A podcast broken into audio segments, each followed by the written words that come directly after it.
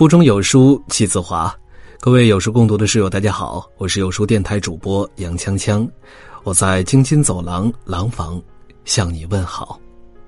杀恩淳的少女中写道：“当你老了，回顾一生，就会发觉，什么时候出国读书，什么时候决定做第一份职业，何时选定了对象而谈恋爱，什么时候结婚，其实都是命运的巨变。”只是当你站在三岔路口，眼见风云牵强，你做出抉择的那一日，在日记上相当的沉闷和平凡。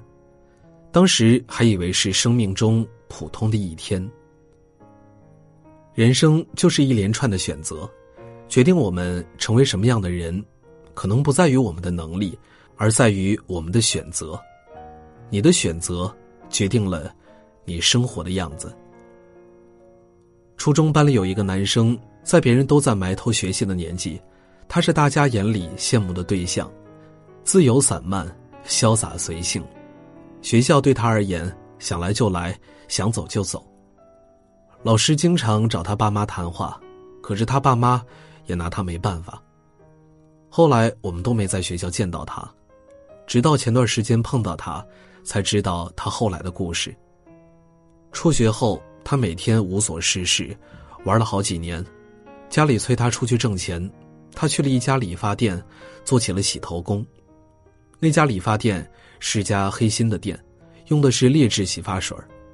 他干了一年，手被腐蚀的很严重，手心、手背都是疮疤。实在扛不住的他，去了电子厂的流水线，每天重复着昨天的工作，把自己的青春都献给了工厂。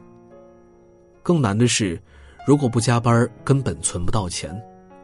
他为了多赚点钱，每天非常的累，常常到两三点才睡觉。几年前，他又跟着家里的亲戚去北京开早点摊儿，每天早上三四点就要起来准备，风里来雨里去，忙的时候根本没有时间吃饭，经常胃痛，人很消瘦。看着眼前这个三十岁不到的男人。饱经风霜，皮肤像砂纸一样粗糙，眼里布满了红血丝，不由得一阵心酸。曾经安逸的他，已经没有资格再安逸了。看过这样一段话：环境中的安逸犹如一个又一个猪圈，一旦掉落进去，看似蛮舒服的，有吃有喝，有烂泥打滚，但这所有的舒适都是需要付账的。上学的时候，你当然可以坐在最后一排睡大觉；工作的时候，你当然可以浑浑噩噩、敷衍了事。但是别忘了，随之而来的拮据和窘迫，同样也是因为安逸带来的。就像茨威格在《断头王后》中说的：“他那时候还太年轻，不知道所有命运赠送的礼物，早已在暗中标好了价格。”人在年轻的时候选择最容易的路。很可能意味着，你在中年时必须走一遍最难的路。人的付出与收获总量基本平衡，不过是早享福和早吃苦的区别。蔡康永是出了名的高情商，台上的他永远娓娓道来，温文尔雅；台下的他却是别人眼里的冷淡的人。与他搭档主持多年的小 S 说：“舞台下的他好像有一层透明的膜罩着。”非常有距离感，他从不参加别人的婚礼，不送生日祝福、节日祝福，他从来不参加生日、春节、圣诞节，遇到不想回答或不想相处的人，就赶紧找空隙溜走。在生活中，他有一个习惯，无论何时，身边都会带上一本书，书除了用来阅读，也可以作为掩饰他不想聊天的工具。看似不近人情。可如果身边有人有困难、有麻烦求助他，他依旧会给予帮助。蔡康永对人际交往有自己独到的见解。每一个在你身边的人都会占据某种程度上你的心力、时间和注意力。放太多无聊的人在身边，你会错过真正的朋友。记得曾经看过一个问题：为什么有些人看起来友善，却总是独来独往呢？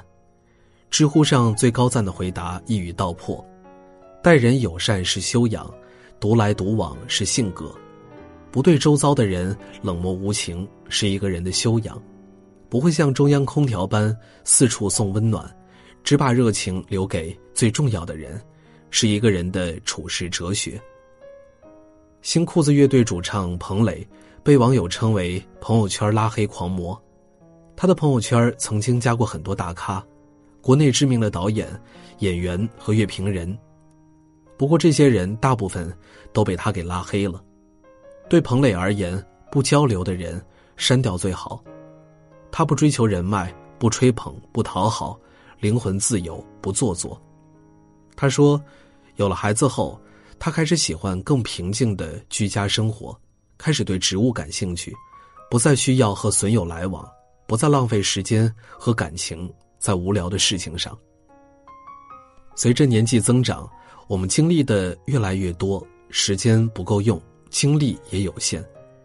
慢慢，我们懂得了哪些人值得花时间去交往，哪些人注定只是泛泛之交。刺猬的优雅里说：“我们都是孤独的刺猬，只有频率相同的人，才能看见彼此内心深处不为人知的优雅。不必把太多人请进你的生命里，若他们走进不了你的内心，只会把你的生活。”搅扰的拥挤不堪。人际交往的轻松法则是，大刀阔斧的删去不必要的人，选择和自己频率相同的人结伴同行，时间和精力要留给重要的人。蔡康永说过这样一段话：女性总是扮演着太多的角色，母亲、妻子、员工，有这么多角色要扮演，太拥挤了，拥挤到。我们失去了自我。女性扮演着太多角色，像走在平衡木上，稍有不慎就会被质疑。就像最近奇葩说上的一个辩题：该不该夸妈妈是超人？詹青云说：“当一个女人成为了妈妈，她的需求、她的偏好、她的恐惧、她的人生理想，就被大家忘记了。每个人都有自己爱孩子的方式。”但“妈妈是超人”这句话，早就不是一句赞美，而是一种期待，甚至成为一种标准。其实，生活只是一种选择，你选择了哪个维度，在那个维度上付出，就只能在这个维度上有所收获。马伊琍在谈到如何平衡家庭和事业时，就直言，根本没法平衡。我们一定是牺牲了自己的某一部分。才能达成一个看似表面的平衡。人生的真相是，每个人的精力都是有限的，没有人可以永远平衡。任何一种选择都有得有失，面面俱到是一种奢望，也是一种贪心。真正聪明的人会懂得，选择你能承担的，承担你所选择的，收获自己品味，代价自己消化。别把自己绷得太紧，学会给自己松绑，该哭的时候哭，该笑的时候笑。生活说到底是一种选择，你选择少一分期待，你就会轻松一点你选择少一点苛责，生活便多一分惊喜。一个日本网友说了一句话，被上万人点赞：年轻时我以为。做决定就是做一个正确的决定，然后现在我才明白，所谓决定其实是做一个决定，然后无论结果好坏，都欣然接受它。我的朋友糖糖原本在深圳有不错的事业发展，母亲生病之后，他为了照顾母亲，辞职回了老家。很多人，包括父母，都劝他不要冲动，糖糖很坚决，很快递交了辞呈。回家之后，他一边帮母亲调理身体，一边将自己的爱好发扬光大。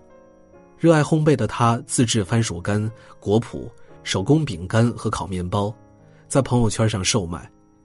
几个月不到，就做的有声有色，订单也越来越多。糖糖说：“他早就考虑到了，回家以后要忙着照顾妈妈，没有时间去工作，所以才有了这样的计划。既然做了选择，就不后悔。”对他来说，母亲更重要。很多人活得很拧巴，是因为明明想要更好的，又不能忍受辛苦。就像何炅所说的：“如果你真觉得很难，你坚持不了，那你就放弃；如果你放弃了，就不要抱怨，说我为什么没有得到。人生就是这样，要得到你必须要付出，要付出，你还要学会坚持。每个人都是通过自己的努力，去决定生活的样子。”人生看似漫长，其实重要的节点只有几个。当你老了，回首一生，你会发现推动着我们向前走的，竟是那些小小的选择。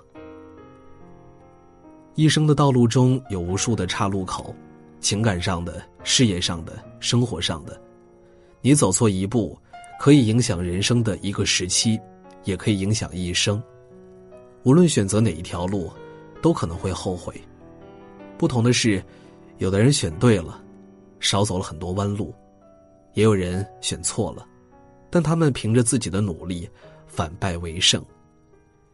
人生的路是靠自己一步步走出来的，努力走好当下的每一步，才能不留遗憾，无愧此生。最后，有书君要给大家送福利了，关于如何选择。如何做自己？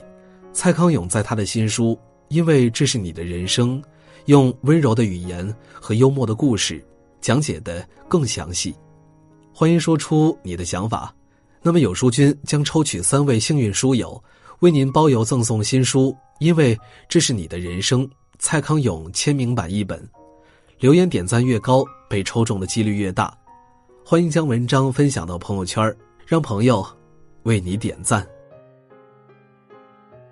好了，今天的文章就为大家分享完了。在这个碎片化的时代，你有多久没有读完一本书了呢？长按扫描文末二维码，在有书公众号菜单免费领取五十二本好书，每天有主播读给你听。我是杨锵锵，我在京津走廊廊坊为你送去问候。喜欢这篇文章，走之前记得在文章末尾给我们的文章点一个再看。我们明天的同一时间不见不散。